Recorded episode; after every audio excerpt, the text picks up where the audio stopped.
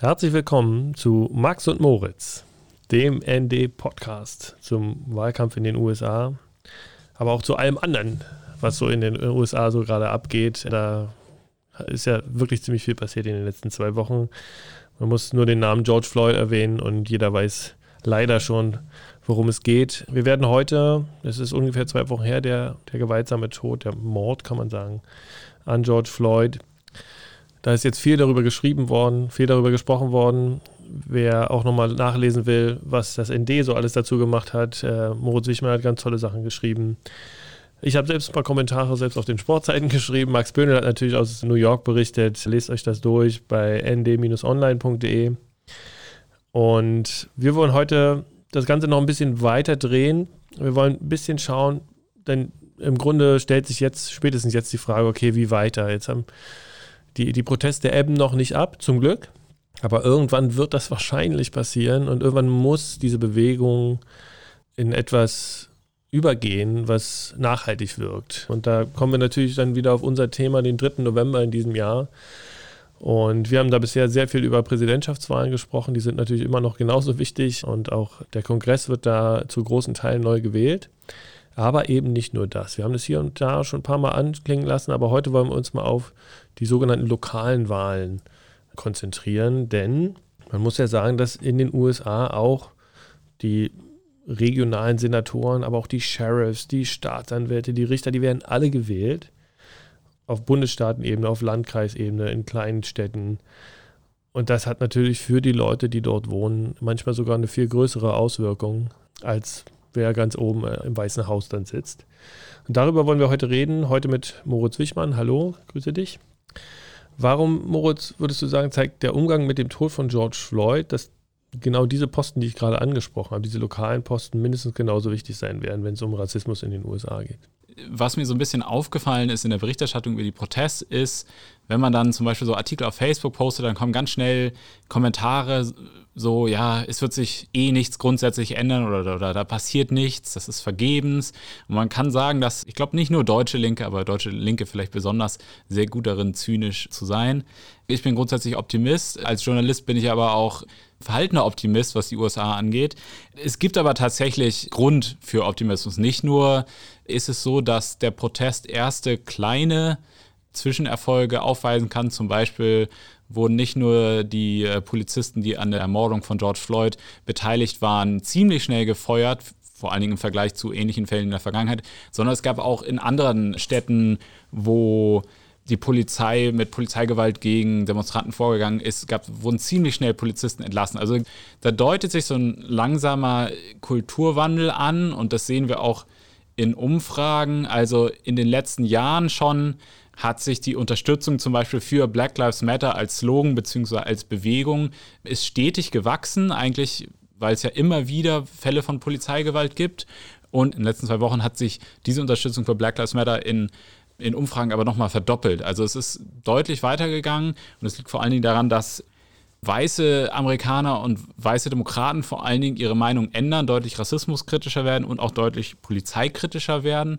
Aber, und das geht jetzt weiter, das wird weitergehen, die nächsten Wochen und Monate und vor allen Dingen eben am 3. November, wenn in rund 35 Städten und Landkreisen, viele davon große Städte, wie Austin zum Beispiel, die Sheriffs und die Bezirksstaatsanwälte neu gewählt werden. Und da gibt es im ganzen Land, also in diesen etwas über 30 Städten, gibt es quasi progressive Herausforderer, die alte, in Anführungszeichen, Law and Order Demokraten, die relativ rechts sind, die quasi so Polizeibeamte äh, kaum verfolgen, herausfordern. Was können denn diese progressiven Anwälte, die Polizeichefs, die Bürgermeister lokal denn wirklich ändern? Also in den USA gibt es ganz, ganz viel Polizei und ganz, ganz viel Sicherheitsbeamte, ja, also allein irgendwie zehn verschiedene von der, von der Nationalgarde über irgendwie Grenzschutz bis hin zu irgendwie Staatspolizei. Alles Mögliche wurde ja eingesetzt gegen die George Floyd-Proteste, aber vor allen Dingen eben die lokale Polizei. Und die lokale Polizei ist aber in Verantwortung von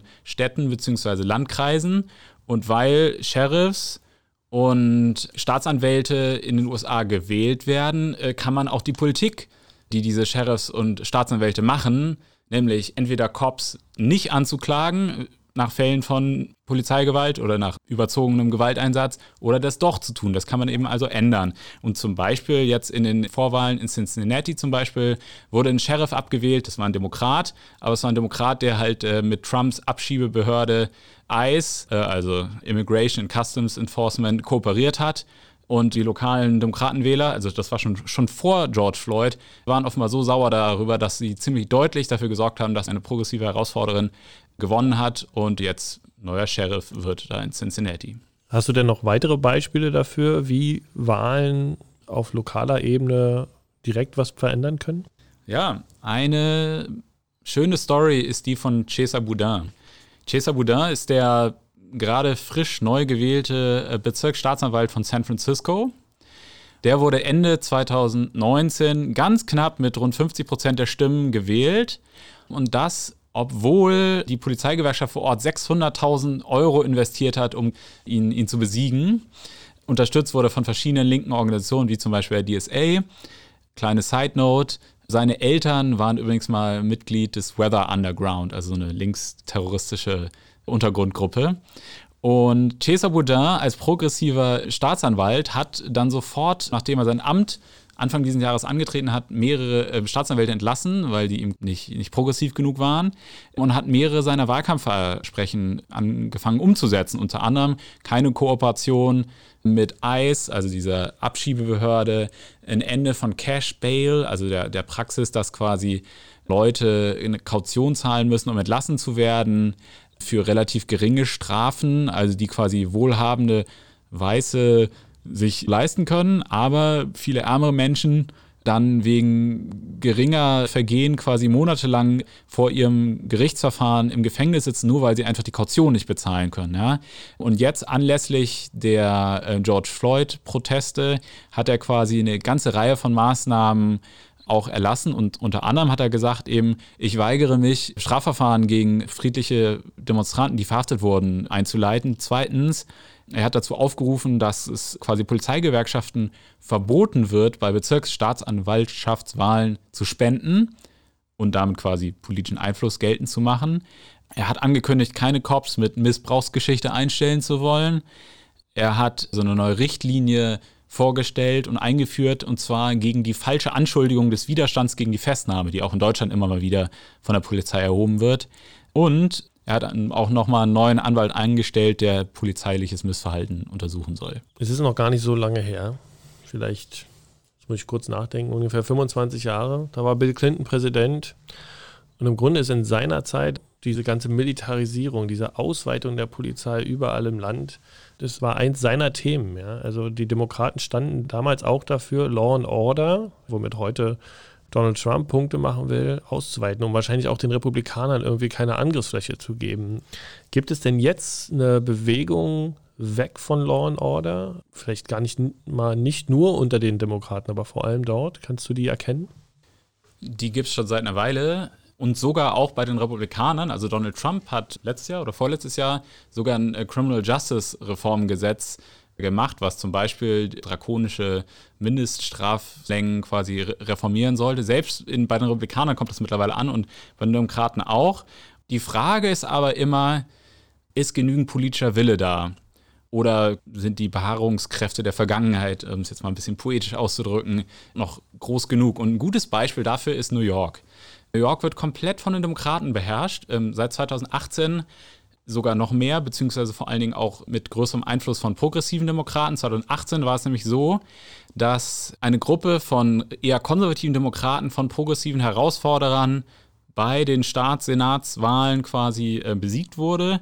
Und das hat dafür gesorgt, dass eine ganze Reihe von Reformen in New York verabschiedet wurde. Zum Beispiel eine Wahlrechtsreform, Entkriminalisierung von Marihuana, mehr Mieterschutz. Und was aber nicht gemacht wurde, ist das, was jetzt in den letzten zwei Tagen endlich ähm, verabschiedet wurde, und zwar ein ganzes Bündel von Gesetzespaketen, die teilweise schon jahrelang in der Schublade lagen bei progressiven Demokraten, die es aber nicht aus irgendwelchen Komitees herausgeschafft haben, weil die Mehrheit dieser Komiteemitglieder eher konservative Demokraten waren und nicht das zugelassen haben. So, ne? Also ich kann es ja mal kurz aufzählen was jetzt verabschiedet wurde in den letzten zwei Tagen, ein Verbot von Würgegriffen, wie dem, mit dem George Floyd quasi getötet wurde.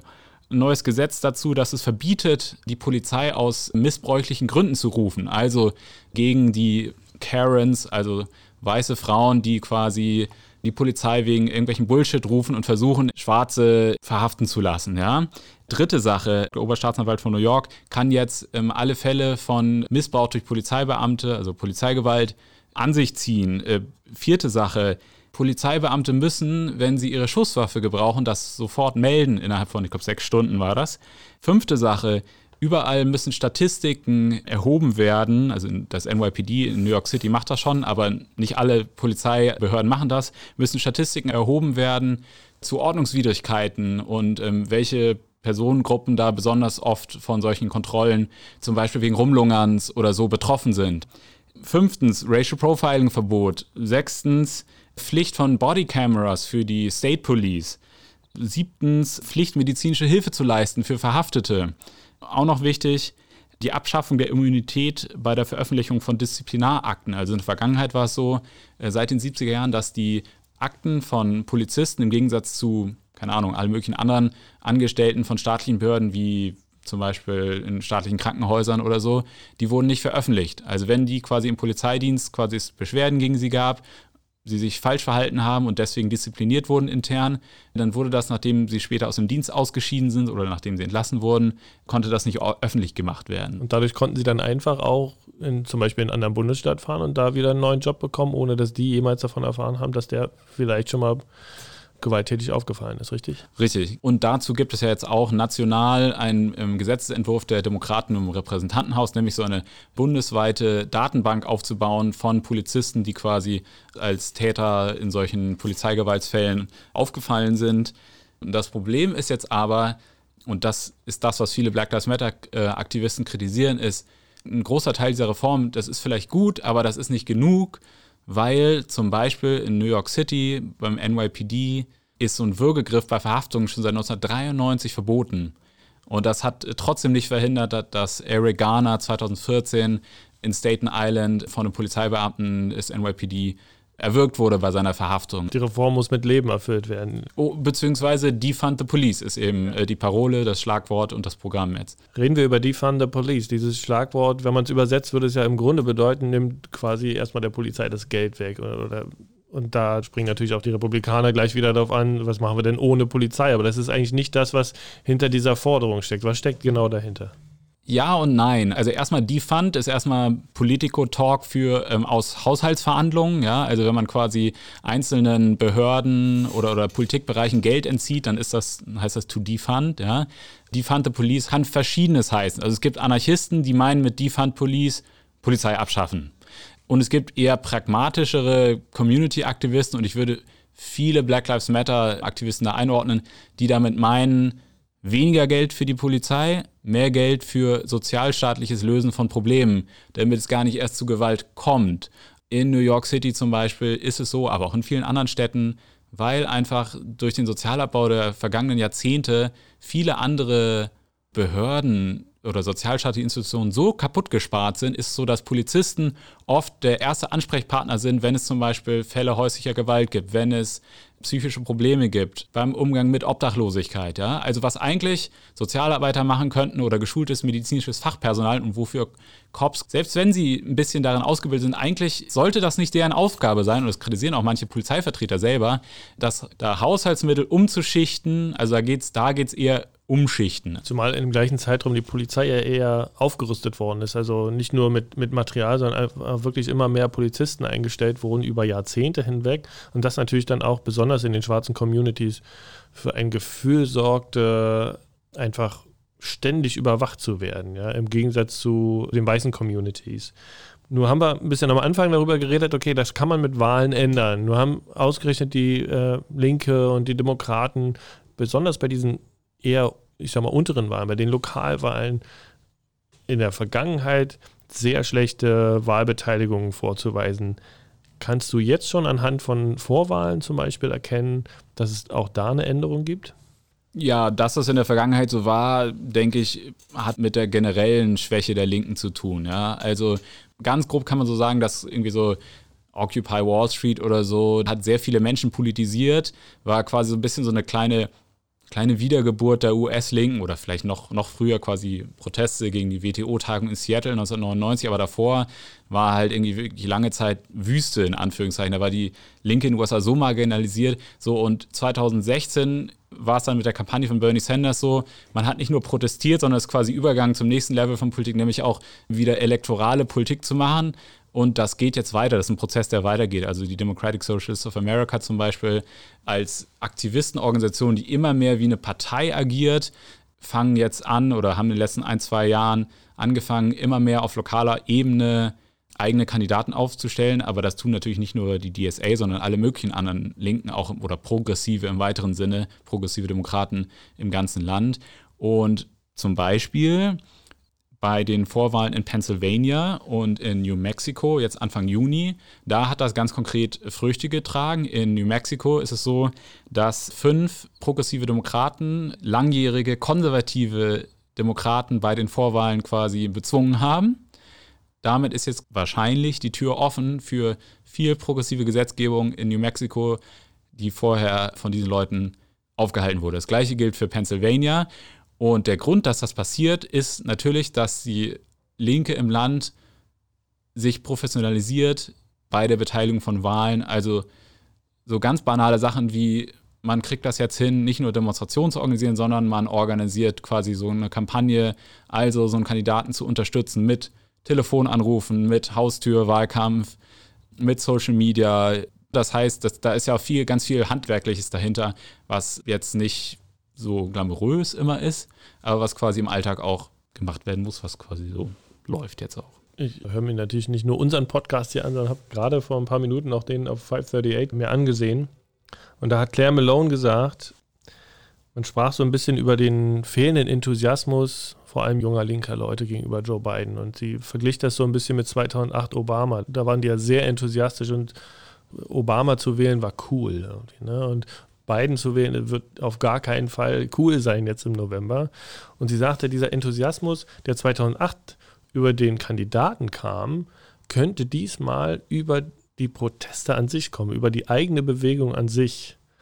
Ist das was, was die Demokraten sozusagen tragen kann, selbst wenn sie einen schwachen Kandidaten haben?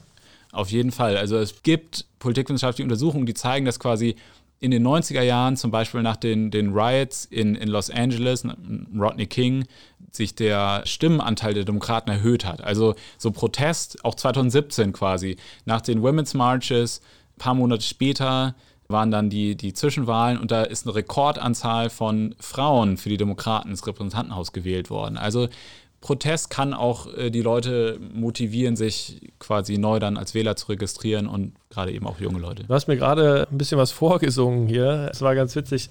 You're about to lose your job, hat offenbar eine, eine junge Demonstrantin einem Polizisten entgegengerufen. You about to lose your job. You about to lose your job. Get this dance.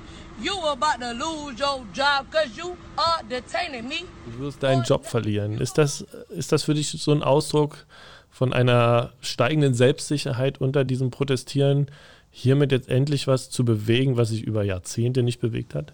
Das scheint so, ne? Ähm, also dieses Video, ähm, das war eine schwarze Frau, die verhaftet wurde von einem Polizisten und die dann zu ihm gesagt hat, ja, ähm, Junge, was du hier gerade machst, weil du mich verhaftest ohne irgendeinen Grund, deswegen wirst du deinen Job verlieren.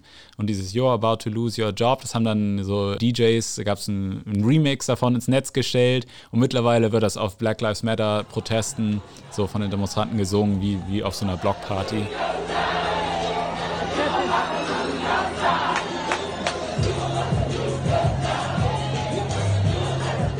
Genau, also ja, natürlich. Also es zeigt irgendwie gestiegenes Selbstbewusstsein. Es, steigt, es zeigt Bewusstsein über, hey, ähm, mit unserem Protest können wir was erreichen und haben wir schon was erreicht. Auf jeden Fall. Und äh, vielleicht wird es ja auch zum Motto für den November und für Donald Trump. You're about to lose your job. Vielleicht wird ja Joe Biden in einer der TV-Debatten genau das dann in Richtung von Donald Trump singen. Es wäre mal eine sehr interessante Debatte, so wie jede dieser Debatten hier, die wir hier miteinander führen. Vielen Dank an alle, die zugehört haben und bis zum nächsten Mal bei Max und Moritz.